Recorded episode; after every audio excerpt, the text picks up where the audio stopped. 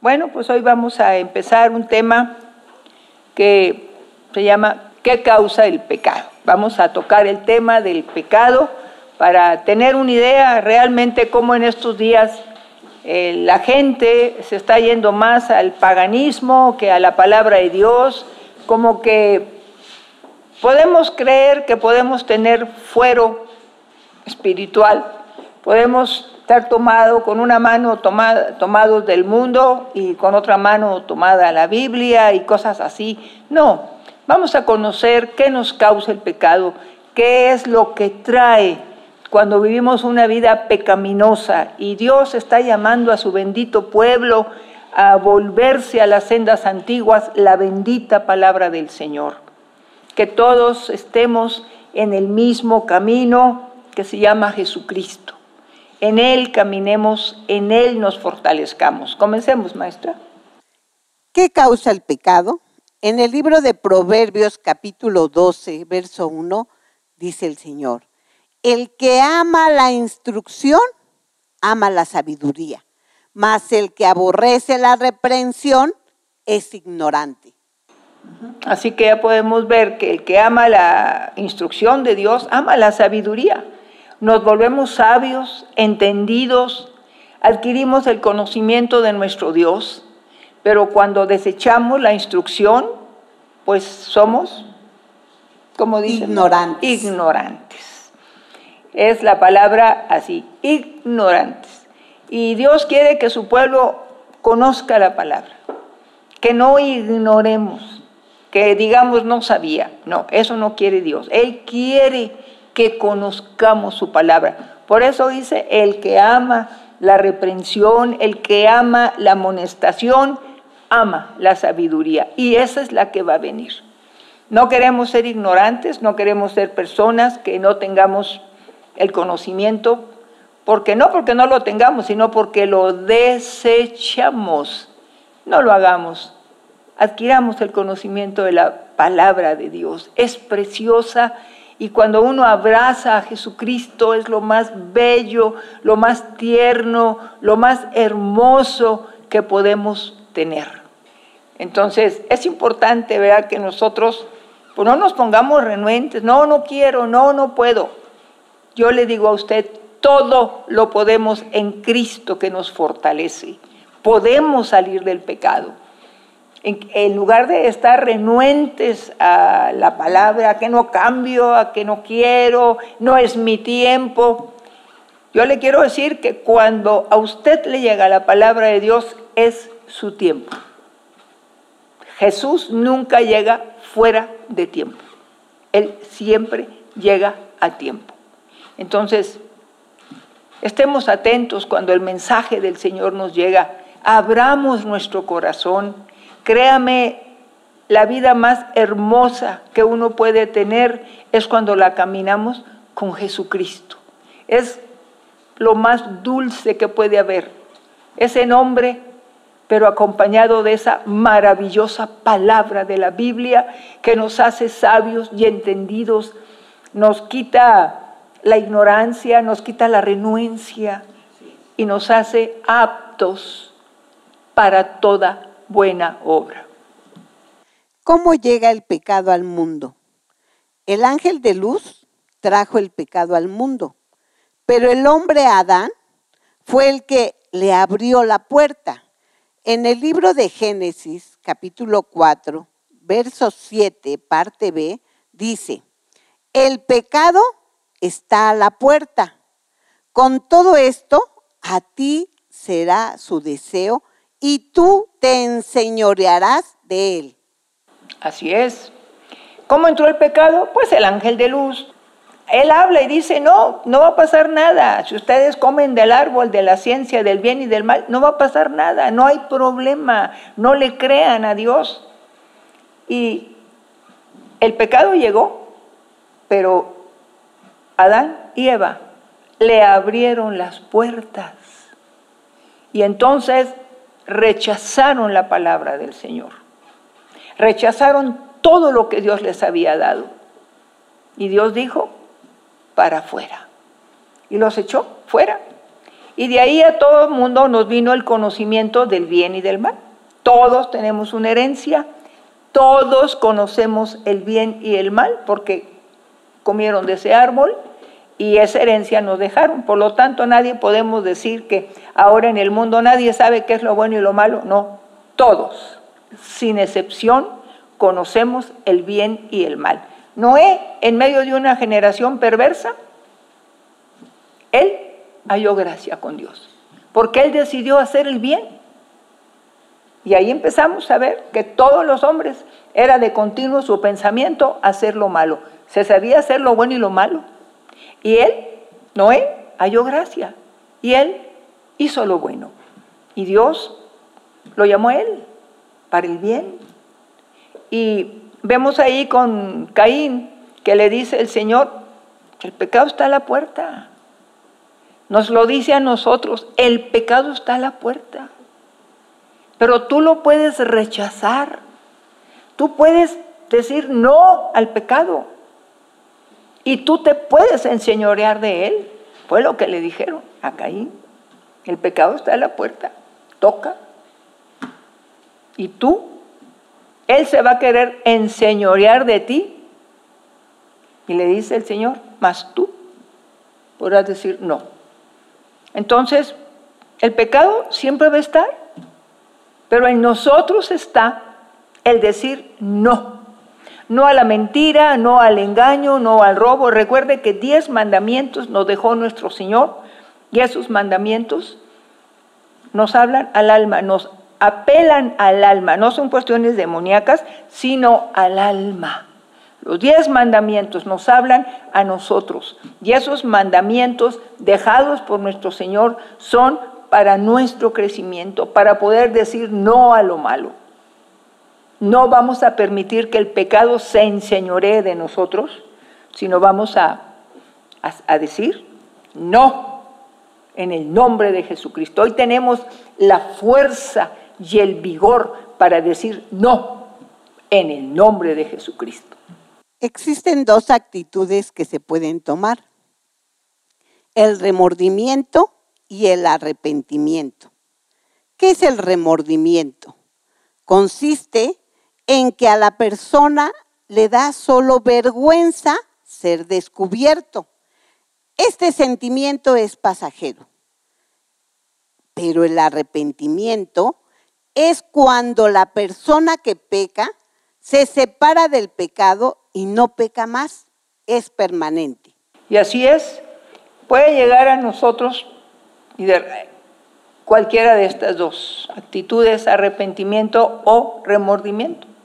Entonces viene el remordimiento y, ay, pero qué tonto, ¿por qué no lo hice de otra forma? Ya me descubrieron, ay, qué mal.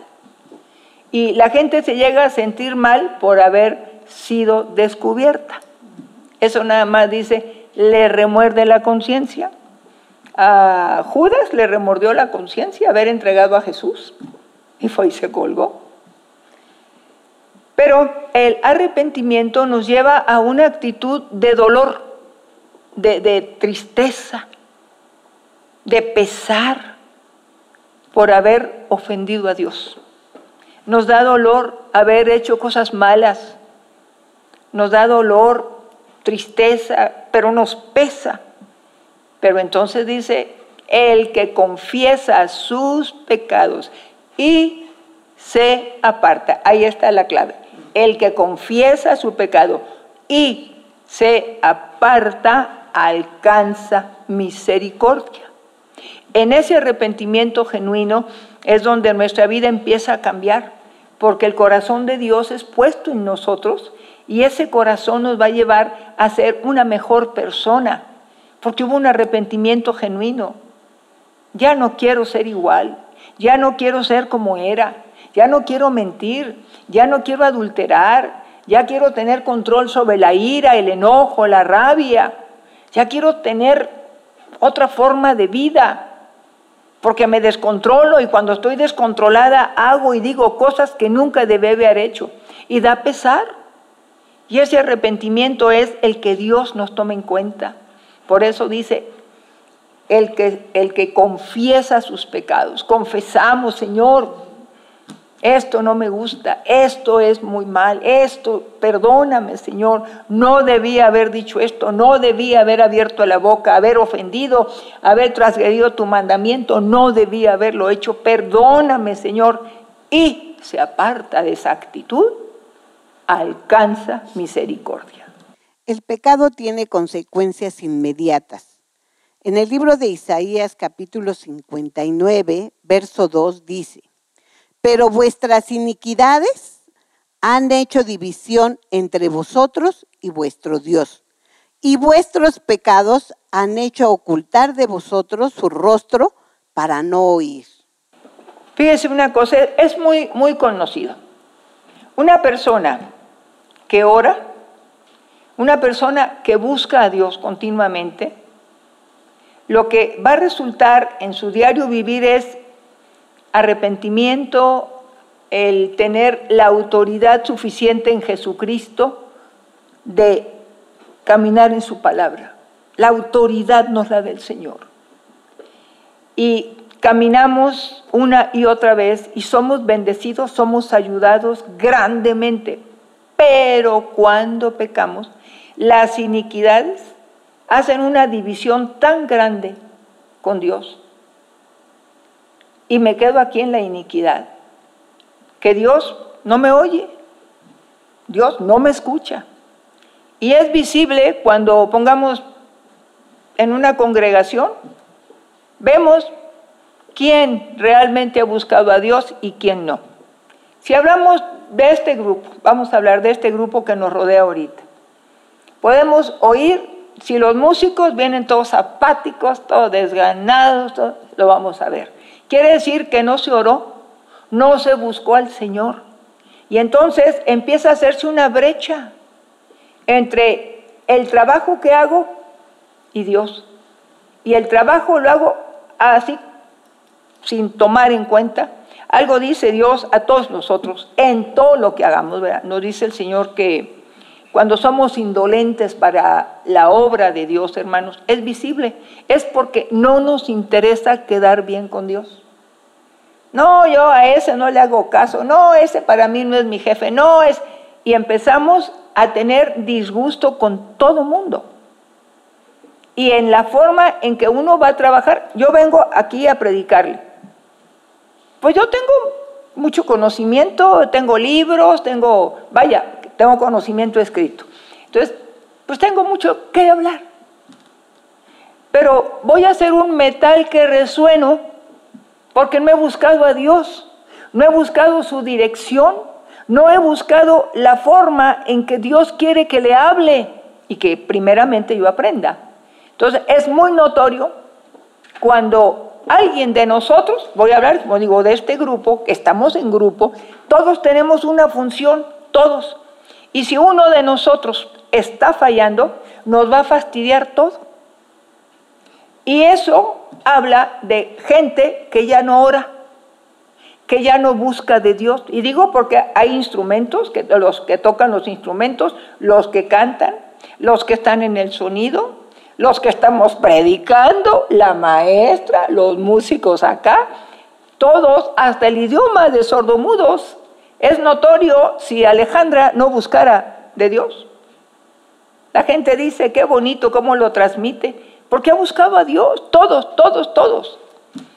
Los que pasan el video aquí, los que pasan el, lo que leemos, lo que vemos de la palabra, todos, todos. Y cuando alguno de nosotros, aquí o en cualquier equipo, pues estoy hablando del equipo de nosotros ahorita, pues somos un grupo, Debemos de estar unánimes, o sea, juntos y unánimes. Estamos juntos, sí, pero tal vez no estamos unánimes en, nuestro, en nuestra mente. No tenemos, no estamos unánimes en el servicio a Dios. Y es notorio. Empieza a decaer la persona, hombre o mujer, empieza a decaer su semblante empieza a decaer el ánimo de hacer bien las cosas. A Dios gracias, hermanos, creo que en este grupo hemos tratado de honrar a nuestro Dios, créame, Yo no tengo queja de ninguno, pero hablo, digo, como grupo que somos, cualquiera de nosotros que no hiciéramos lo que es correcto y que somos indolentes y no nos apura, al ahí se va, como salgan las cosas, va a ser visible, muy visible. Lo vemos en los trabajos, son despedidos, y luego dicen que, son despedidos porque le caen mal a una persona, le caí mal al jefe, le caí mal. No.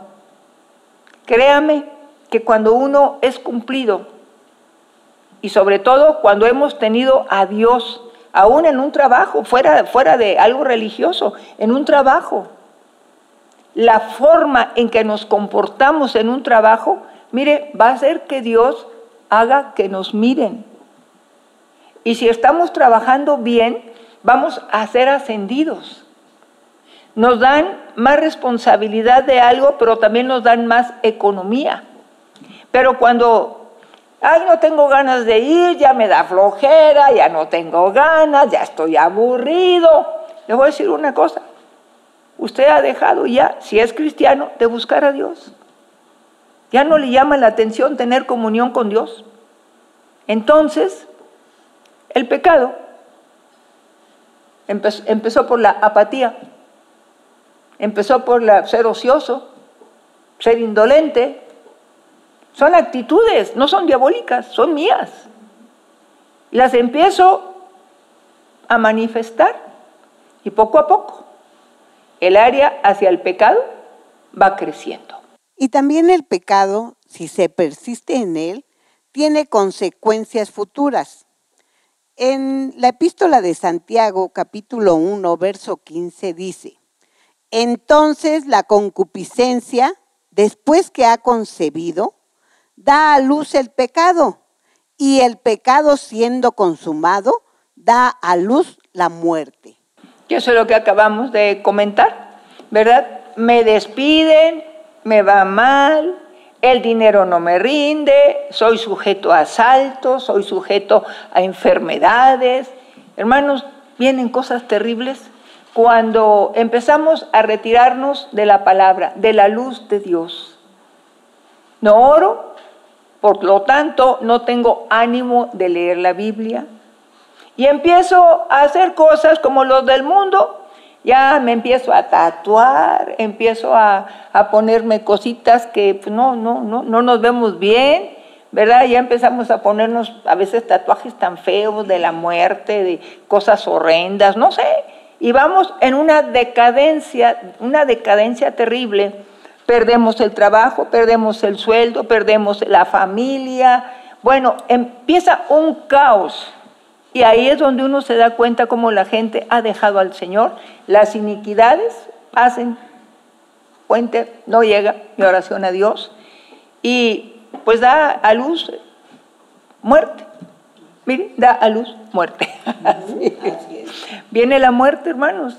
Y vienen a tener enfermedades incurables, enfermedades malignas y duraderas, y luego empiezan, ay, quiere orar por mí porque ya me dio esto. Sí, pues a lo mejor usted le dio lugar.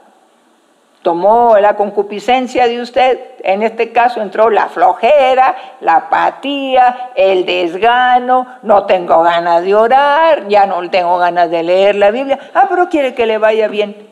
Nunca le va a ir bien. A aquellos que conocemos al Señor Jesucristo, que hemos caminado con Él y lo estamos abandonando, no nos va a ir bien. No le busque tres pies al gato. Vuélvase, pueblito lindo, a Dios, al Dios del cielo, dispuesto Él, toma, extiende su mano para con nosotros. No te pierdas, pueblito amado, eres precioso. Dios nos creó con todo el amor de su corazón y Él no quiere la muerte del que muere, sino que todos procedamos a arrepentimiento. Consecuencias generales del pecado. Número uno, entorpece los oídos del hombre. Número dos, obscurece los ojos. En el Evangelio de Mateo capítulo 13, verso 15, parte A, dice, porque el corazón de este pueblo se ha engrosado y con los oídos oyen pesadamente y han cerrado sus ojos. Así es. Ya empezó el pecado. Bueno, entonces, ¿qué es lo que nos pasa? Según nos dice nuestro Señor. Entorpece, o sea, nos atrofia la vista y el oído. Ya me fastidió la oración, ya me fastidia leer la palabra, ya oigo pesadamente, ay, qué aburrido estuvo el culto, ay, qué largo, ay, ya me hartó los mismos cantos de siempre. Empieza a entorpecer nuestro gusto por Dios. Ahí tenemos, mire, una consecuencia. Y entonces ni veo sin ver. Voy a leer a ver qué cosa, un salmo, ah, un salmito ahí, un salmito, y ya, ya leí. Eso no es escudriñar, escudriñar, ver, conocer, escarbar, para tomar de esta agua limpia de Dios. Pero el pecado entorpece el oído, ciega la vista, y ya no me gusta la palabra, ya me la sé la Biblia, ya la he leído mucho tiempo. Pues sí, pero no la vives, no vives ni un versículo. Y entonces oyes pesadamente la palabra, aburrida, pesada, tediosa, ya no me llena. Me voy a cambiar de iglesia. A donde te vayas. No es la doctrina, eres tú el problema. Como he dicho, yo no tengo problemas, yo soy el problema. No es que afuera no me gusta lo que dicen, es mi concupiscencia. Ya me ganó. Y entonces el pecado entorpece los oídos, ciega los ojos, viendo no veo y oyendo no entiendo. Otra consecuencia del pecado, desvía del camino de Dios. En el libro de Proverbios capítulo 4, verso 19 dice, el camino de los impíos es como la, la oscuridad, no saben en qué tropiezan. Así es. Ya mis pasos ya no son correctos.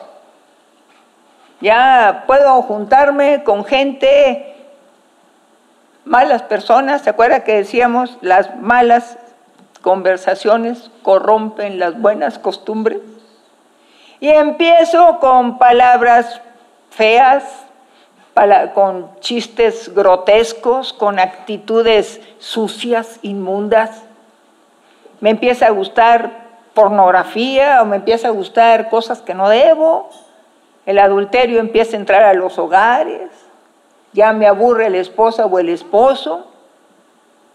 Y mis pasos totalmente trastornados. Cuando dice Dios que Él ha puesto sus pisadas delante de nosotros, ya no tenemos, ya no ponemos nuestro pie ahí, ya nos desviamos hacia el mundo, y abrazamos el espíritu del mundo, la borrachera, el adulterio, los pleitos, las contiendas, las blasfemias, las infamias, las calumnias, el robo.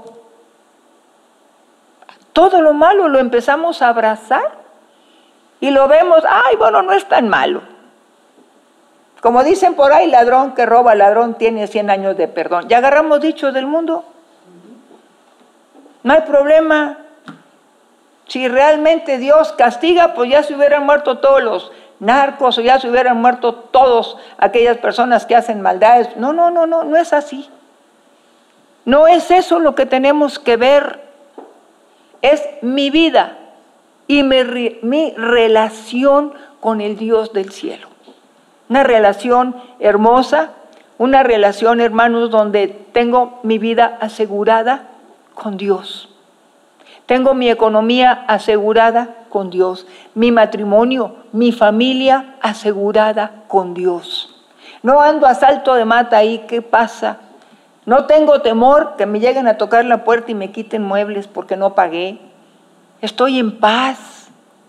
Dios me lleva por camino correcto, pero el pecado me lleva por camino torcido y me hace creer que está bien y que de vez en cuando nos podemos dar el gusto de hacer cosas que no convienen según nuestro Señor Jesucristo. Otra consecuencia, se engaña al corazón. En el libro de Proverbios, capítulo 12, verso 20, parte A dice, engaño hay en el corazón de los que piensan el mal. Así es. No, Diosito es muy bueno. No, no, Diosito me perdona. Diosito es... Hace unos días en la televisión salió una mamá quejándose de que habían agarrado a su hijo robando. Y sale la mamá diciendo, pero si nada más les roba el dinero, no golpea a la gente. Nada más les quita su mandado o les quita la cartera, pero no, no los golpea. ¿Por qué se llevan a mi hijo a la cárcel? Ni quisiera tanta cosa mala. Nada más les roba, pero no les hace mal, no, no les hace ningún daño. ¿Usted cree que eso es excusa? Bueno, que se vaya el ladrón al fin que no golpeó al hombre que le robó su sueldo, el trabajo de toda una quincena. No, no hay problema. Ya empezamos a ver que lo malo es bueno. Ya empezamos a decir cosas que son prohibidas, que las puedo ver como buenas. No, no, no te preocupes. Ah, mira, una mentirita piadosa, cualquiera la tiene. No, Diosito te perdona. Hay una canita al aire. ¿Cuál es la canita al aire? Pues un adulterio. Ay, no seas exagerado, tan santucho que eres. Después le pides perdón a Diosito y Él te perdona. Corazón engañoso. Corazón mentiroso. No, hombre, vamos a ponernos alegrones, una buena borrachera. ¿eh? Es alegrón. Se va a poner muy alegre.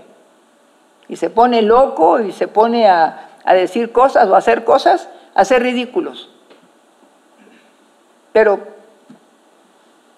ah, le pido perdón a Diosito y ya. ¿Usted cree que eso sea? No.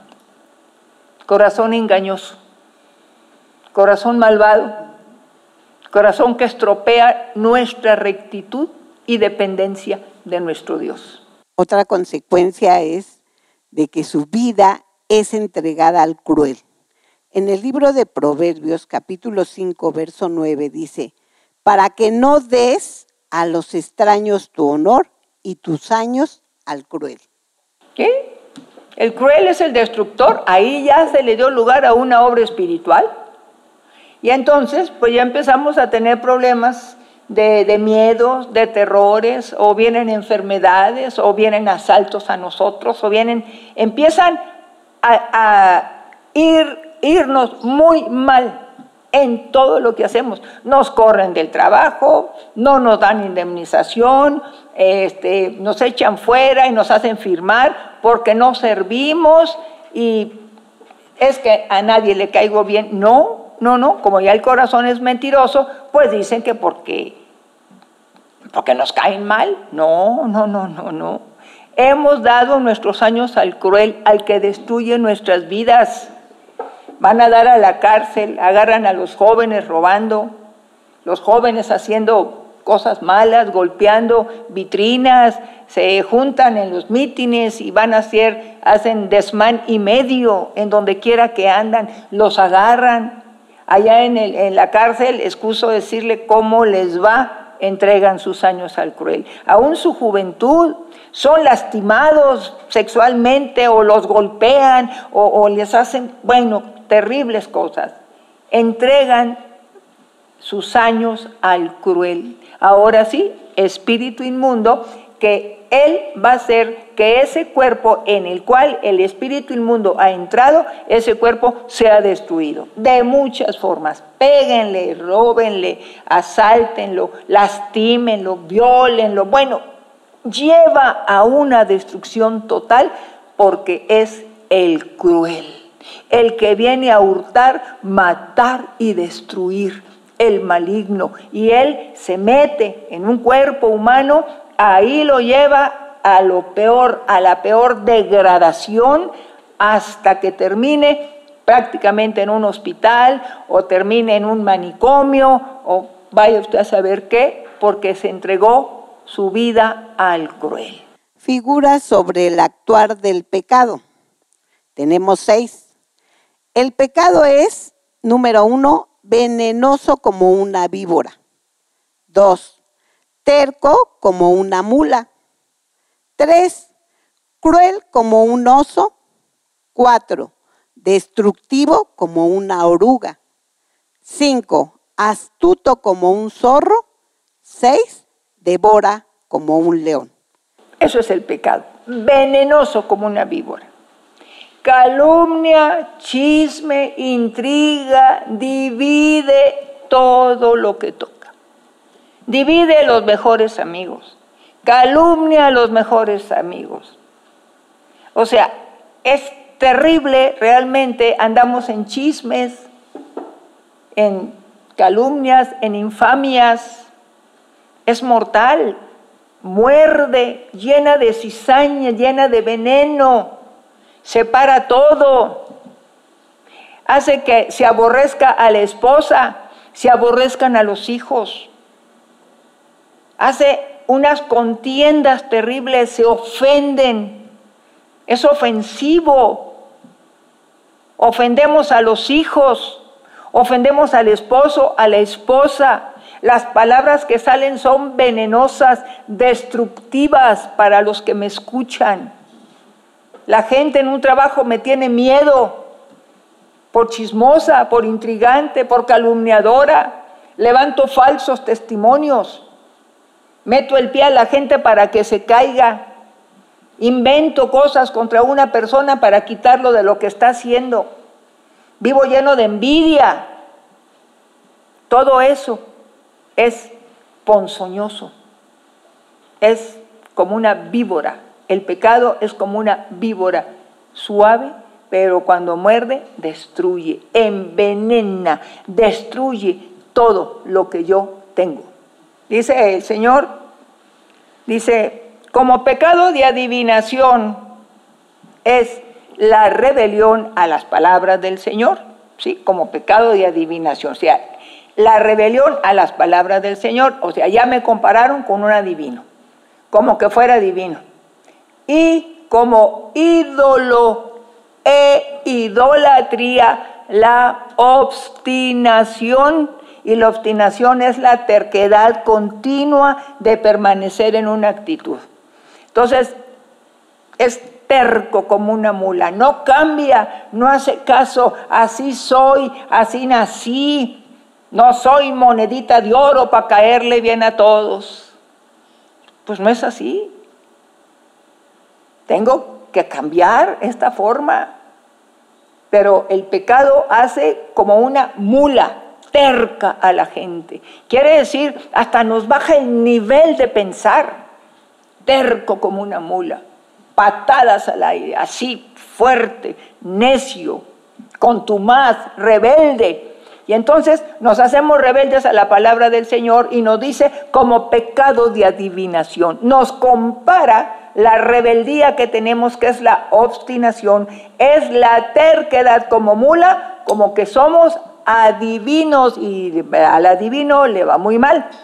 Entonces, hay que quitar la obstinación, que es la terquedad, me obstino en no ser mejor trabajador, obstinado a ser necio, obstinado a ser lento, obstinado a ser terco, a ser ocioso, a, no hacer las cosas correctamente, alá y se va como caiga, es el pecado, es terco como una mula.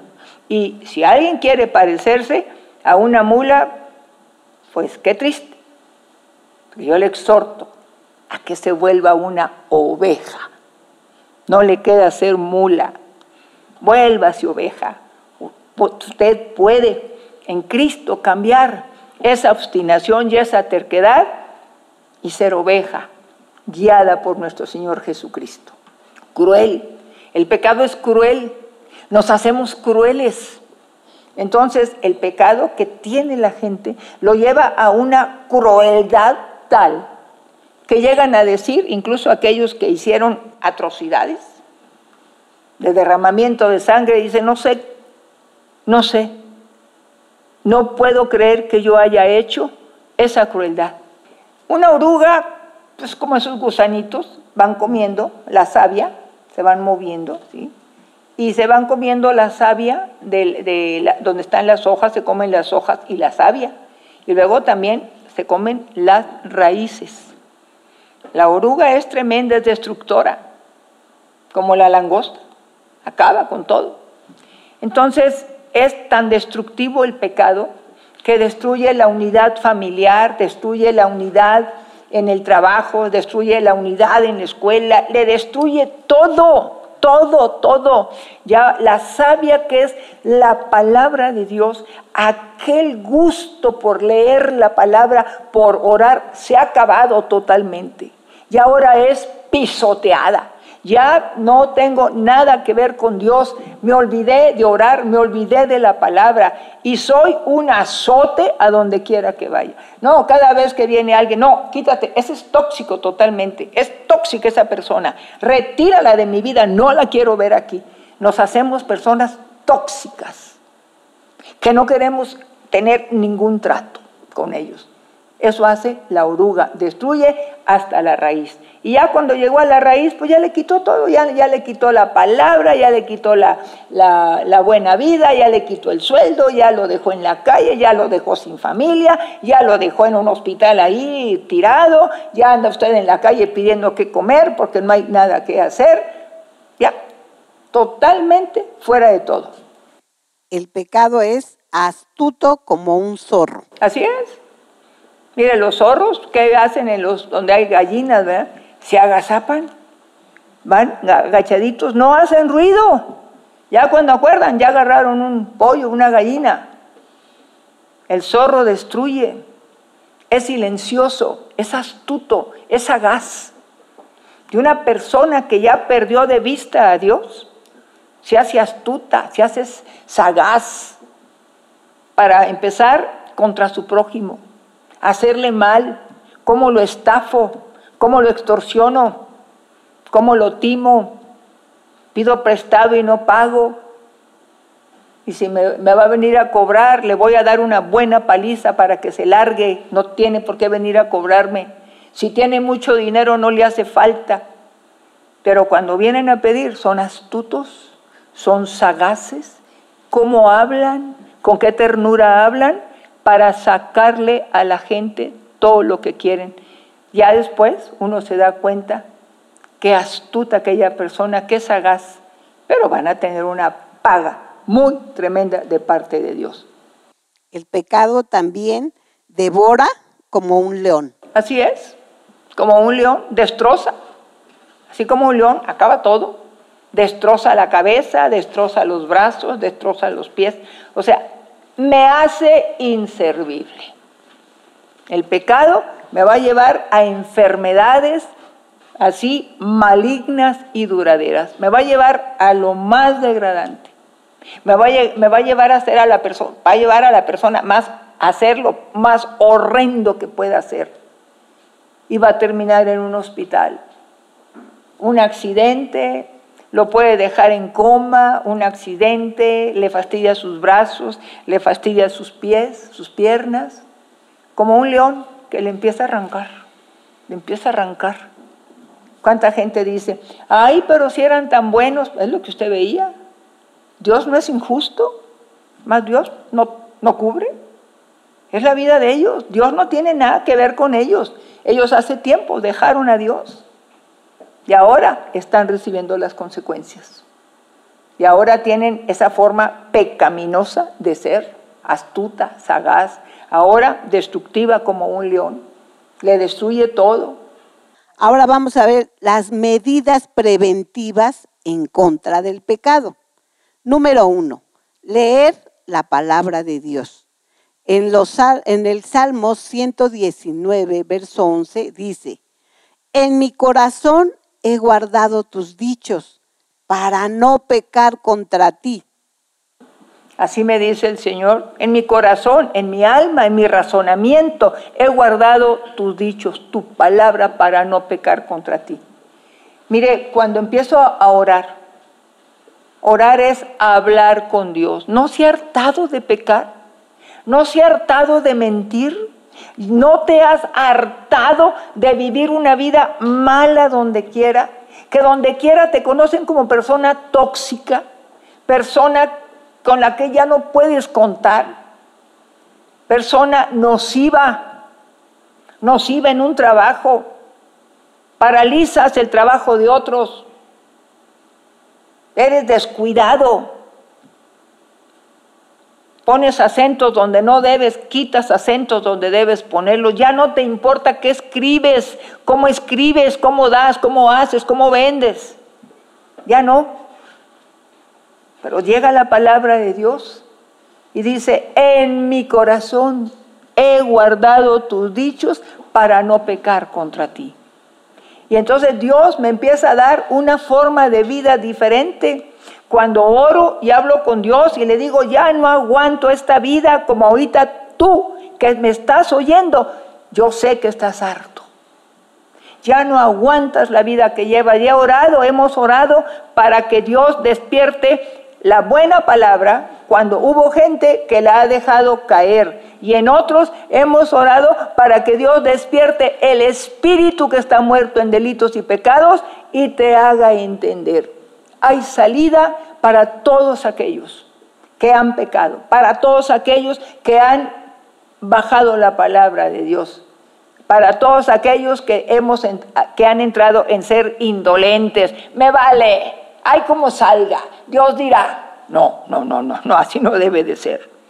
Debo de dar lo mejor porque el Señor me dice cuando leo su palabra, el dicho de Él escrito está, hacedlo todo como para el Señor y no como para los hombres. Yo trato de ser una buena persona que da la palabra porque la escudriño, la leo, hablo con Dios, le pregunto qué quieres que haga, cómo quieres que lo haga, Señor. Dirígeme porque es tu pueblito al que tú amas. Y Dios me va llevando. En la alabanza igual, ¿qué vamos a cantar? ¿Qué le vamos a dar al Señor? Y curiosamente coincide los cantos con la palabra que vamos dando. Y es, empezamos, como le dije al principio, juntos, unánimes. Estamos juntos, pero tenemos el mismo pensamiento. Ese es ser unánime, unanimidad. Juntos, dice uno, pero no revueltos. Pues no, ¿cómo? Juntos, unánimes. Una misma visión, un mismo fin darle honor y gloria al Señor, ser un canto de alabanza para Él con nuestros actos, con nuestra forma de vida, exaltar y glorificar al Señor. En el, libro, en el Evangelio de Mateo capítulo 26, capítulo 41, parte A, dice, velad y orad para que no entréis en tentación. Así es, velad y orad yo velo leyendo la palabra y oro para ser una buena persona. Le pido a Dios ser una buena, cuando tenía el esposo, ser una buena esposa, ser una buena madre, ser una buena consierva, ser una buena sierva de Dios. Oro para no caer en la tentación de la soberbia, de la suficiencia, sé todo. Ya el director de alabanza llama a los músicos, ah, y los mismos cantos ya no lo sabemos. Empezamos a caer en tentación de, al ahí se va, ahí como salga. Al fin que es palonra y gloria de Dios. ¿Cómo que palonra y gloria? Es para la honra y la gloria del Señor. Por eso ensayamos, por eso lo hacemos bien, aunque ya lo sepamos. Yo ya me sé la Biblia. ¿De memoria? No, pero conozco la Biblia. Y si yo dejo de orar, voy a ser una persona soberbia, suficiente, menospreciadora, orgullosa. Ya caí en la tentación de ser carnal en lugar de ser espiritual. El remedio contra el pecado. Número uno, creerle a Dios. En el Evangelio de Marcos 9, 23 dice, Jesús le dijo, si puedes creer, al que cree, todo le es posible. ¿Qué es importante? Creer lo que dice Dios. A mí me ha dicho el Señor, yo ya tengo un año así, y usted no me ve de caída, no le veo. No sé a dónde estoy viendo, nada más sé que me dicen ponte así. Pero ¿sabe qué? Le he creído a Dios, no creo en Dios, como decir, yo creo en Dios, no, no, no, le creo a Dios, le creo lo que está escrito. Y Él me ha dicho, te voy a sanar públicamente delante de todos y gritarás a la roca de tu salvación, porque te compartiré de mi gloria. Y estoy en la espera de ese milagro, porque le creo a Dios, no soy incrédula, le creo, no importa, ya ha pasado un tiempo, el Señor es fiel. Y guardo sus dichos para no pecar contra Él con incredulidad. Creo abiertamente porque le creo a Dios lo que está escrito. Estoy con la certeza y ustedes que han orado por mí van a gritar juntamente conmigo cuando mi vista me sea devuelta. No me la ha quitado el Señor. Fue un mecanismo de defensa. Tengo, como dije, apagado el switch, pero mi vista está bien. Por eso usted me ve bien, porque no tengo un problema ocular, no tengo un problema en mis ojos. Está acá atrás, a la mitad de mi cerebro, atrás. Ahí está. Ya el Señor en su momento encenderá el switch y estas lámparas van a volver a estar brillantes, pero ya con la luz que Él me va a devolver. Él no me la ha quitado. Él tiene su tiempo. Y creerle a Dios, ¿sabe a qué nos lleva? A tener paz. Yo estoy contenta con Dios. Estoy feliz con Dios. Esta ceguera pasajera, una leve tribulación, no me tumba, porque tengo el ejemplo de Jesús no me tumba. Él es mi fuerza. Por eso oro y le creo fielmente a lo que está escrito. Le dijo el ciego Bartimeo, ¿qué quieres que te haga? Que vea, que recobre la vista. Bartimeo veía, que recobre la vista. Yo así le digo al rey. ¿Qué quieres, Yolani? Recobrar la vista, patrón. Yo estoy esperando. Y el leer la palabra ha llenado mi vida de esperanza, de certeza, de gozo. Espero en el Rey del Cielo porque le conozco. He usado su nombre muchos años y jamás Jesús ha quedado, ha dejado avergonzado a aquel que pone su nombre en otra persona. Por lo tanto, todos los que han orado, que oran ahorita, no serán avergonzados por Jesús. Su fe va a ser premiada como la fe que le tengo al Señor porque le creo a Él. Y voy a ver, y usted lo va a ver, y nos vamos a gozar juntos con el Rey del Cielo. Como dijimos, el, el remedio contra el pecado es creerle a Dios y confesar nuestros pecados. En el libro de Proverbios, capítulo 28, verso 13, dice, el que encubre sus pecados no prosperará, mas el que los confiesa y se aparta alcanzará misericordia. Ya ve, encubrir pecados no vale la pena. Si yo encubro pecados, estoy mal. Hablemos con Dios. Póngase de rodillas en su recámara, a solas. Hable con Él. Dígale qué le pasa. Dile, pueblito lindo, dile al Rey del Cielo qué te pasa, qué te sucede, de qué estás harto. Habla con Dios, varón, de tú a tú, con otro hombre que es Jesucristo. Me pasa esto, me duele esto, ya no soporto esto. Habla, eso es orar, platicar, ya no aguanto esta forma de vida, sigo practicando, viendo cosas que no debo, Señor, me he hecho esclavo de la pornografía, me he hecho esclavo de la mentira, me he hecho esclavo, Señor, de andar robando, como parece que tengo cleptomanía, Señor, de repente aparezco con un montón de cosas, pues sí. ¿De qué estás harto? Confiésale al Señor aquello que tienes oculto. Ayúdame, Señor, habla, así le vas a decir, ayúdame, Señor, ya no puedo con esto, confiésaselo a Él. Si luego tienes a alguien de confianza que sabes que no va a divulgar aquello, puedes hablarlo, si no, habla con Dios nada más. A veces necesitamos una mano amiga, un abrazo, una palabra. No todas las gentes andamos divulgando lo que oímos, pero debemos ser prudentes. ¿A quién le hablamos o a quién le pedimos algo? Y si no lo hallamos, con nuestro Dios siempre nos basta. A mí me ha bastado. Siempre platicar con Dios. Mi amigo fue mi esposo. Hoy, el rey de mi vida que llena mi vida se llama Jesucristo, el pastor de Revive.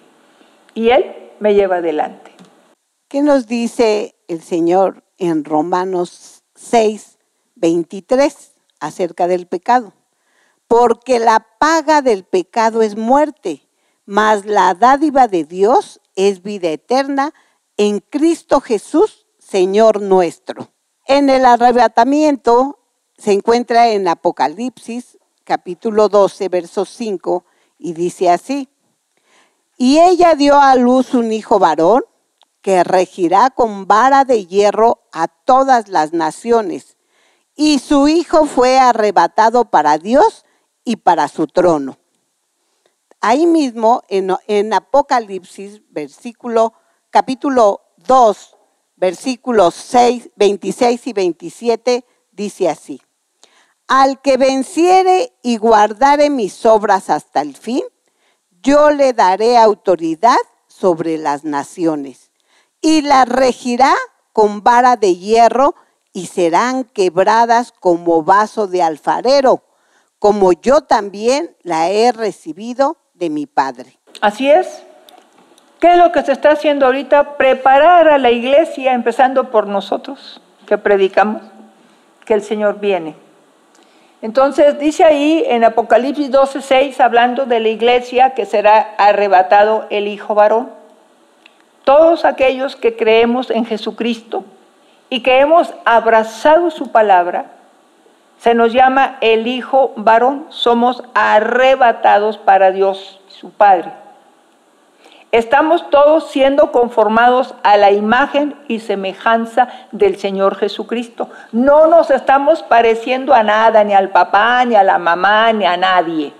Nos estamos, nos está conformando la bendita palabra del Señor al Hijo de Dios Jesucristo. Estamos siguiendo sus pisadas, estamos guardando su ley, estamos caminando en los mandamientos, estatutos que Él nos ha dejado nos está Él enseñando una forma de vida diferente. Entonces dice que cuando el Señor venga va a ser arrebatado el Hijo varón. Claro, nosotros los hijos en todo el mundo que hemos abrazado la fe cristiana, pero la vivimos, no la proclamamos, no, la vivimos y somos luz en medio de, un mundo que se pierde en oscuridad. El Señor nos llama el hijo varón que será arrebatado para Dios y su Padre. Y hay una de las iglesias llamada Teatira, que es la que se mueve mucho en este tiempo con un activismo religioso, habla de una Jezabel, ¿verdad? Y se aplica de diferentes formas, dice que enseña que a los siervos a fornicar y eso, pero ¿qué hacemos? ¿Qué es lo que se hace? Dios nos da una parte, nos dice, educa a este grupo y de repente empieza a moverse algo espiritual ahí. Yo creo que hay que levantar una iglesia allá. Yo creo que hay que levantar una célula por allá. Yo creo que hay que levantar un instituto por allá. Yo creo que hay que hacer. Y entonces, de lo que nos ha dejado el Señor hacer, nos empezamos a quitar. Me voy para allá me voy para allá. Y aquel lugar que Dios me dio a educar, a enseñar, empieza a desmembrarse. Un activismo religioso espantoso que no permite que las familias se unifiquen.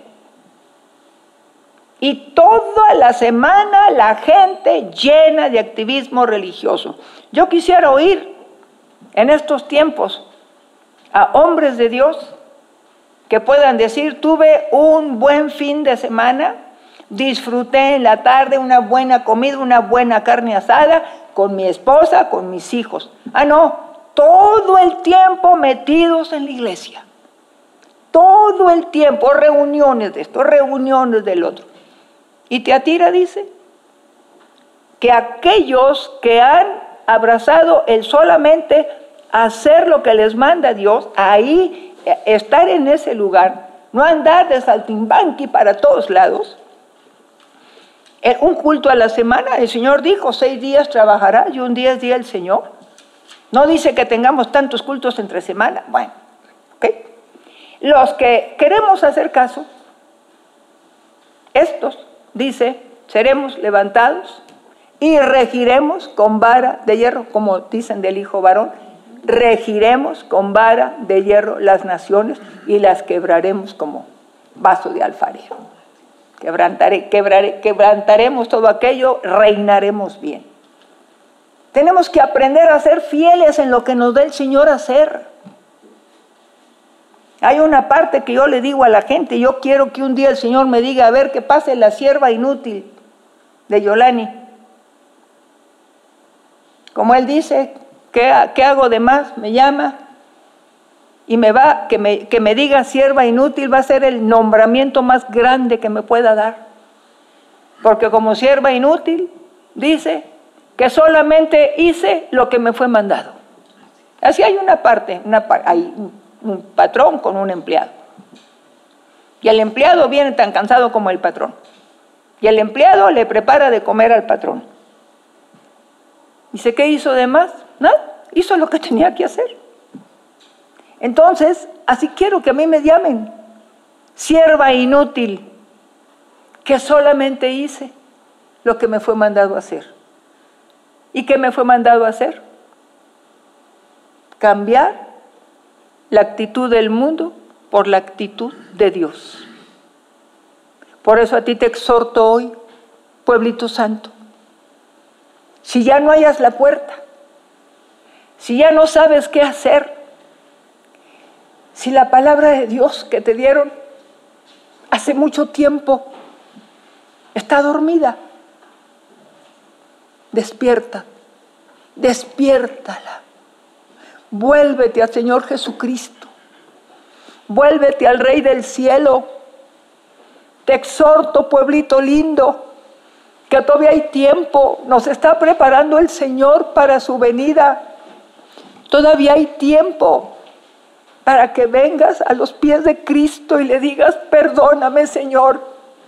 He olvidado tu palabra, la he ocultado, la he iba pagando, Señor. Dice Dios, despiértate tú que duermes y te alumbrará Cristo. Cristo es la luz de nuestra vida, la luz del mundo. Y Él te está llamando a ti que la has adormecido, que tal vez lo que has escuchado te ha llevado a pensar que Dios es malo. Te ha, llegado, te ha llevado a pensar que ya Dios no se acuerda de ti. Dios tiene sus ojos puestos sobre cada uno de nosotros. Vuélvete al Señor. Si un día oíste la palabra del Señor, vuélvete al Señor. Nos está llamando Dios porque Él quiere tener convivencia con nosotros y nos quiere levantar. Eso será en poco tiempo. Nadie sabemos ni el momento, ni la hora, ni el día. Pero sí están señales muy claras. Y si tú, que no has conocido a Cristo, a ti te invito hoy a que abras tu corazón y veas que hay salida. Salida a la droga, al alcohol, salida a todo lo malo que has hecho, que hay perdón de pecados en Jesucristo, que si confesamos nuestros pecados, Él es fiel y justo para perdonarnos de toda maldad y la sangre de Jesucristo, su Hijo, nos limpia de toda maldad. No importa lo que hayas hecho, ya no puedes. Cristo es tu, tu respuesta. ¿Te crees que vas rumbo al infierno? Cristo te da la oportunidad que subas. Cristo te lava con su sangre cuando tú le digas, no puedo más, perdóname. El decirle al Señor, perdóname Padre en el nombre de Jesús, ya no puedo con esta vida. Ahí está el Señor Ahí te está hablando, ahí te está diciendo, ven a mí, vengan a mí los que estén cansados y trabajados, que yo os haré descansar. Ven al Señor Jesús. Dile, ya no puedo con este vicio, he perdido mi familia. Ya no puedo, Señor, me he portado mal, adulteré una y otra vez, he sido golpeador, he sido un violento, hombre o mujer. Ven a Él, pídele al Señor perdón, Él va a restaurar tu vida. Si tú se lo permites, te hará un hombre, una mujer nueva, nuevo. El Señor te dará una clase de vida diferente. Ven a Él. Y si tú ya conocías y te apartaste, el Señor te vuelve a decir, dame, hijo mío, tu corazón y miren tus ojos por mis caminos. Vuélvele a dar tu corazón, pueblito santo. No te quedes con la tristeza o la desolación, con ese desánimo, con esa apatía. Vuélvete al Señor, Él está todavía presto, extiende sus manos hacia ti para que te vuelvas a Él. Humíllate, pídele perdón.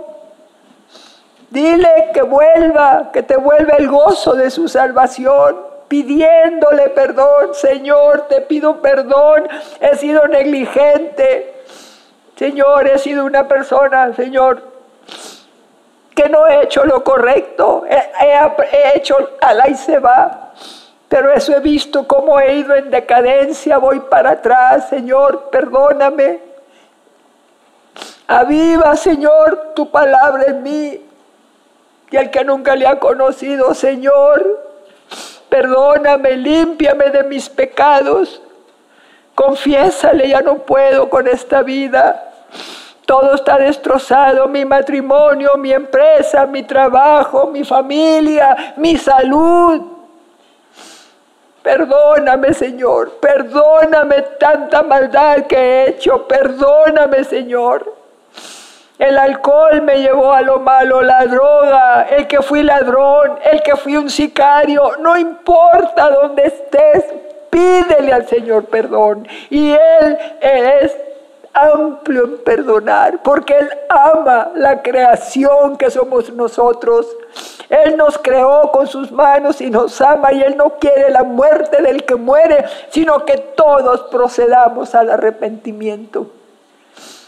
Hazlo, pueblito. Vuélvete al Señor antes que sea demasiado tarde. Aún está el Señor aquí entre nosotros y nos dice, venid a mí, venid a mí.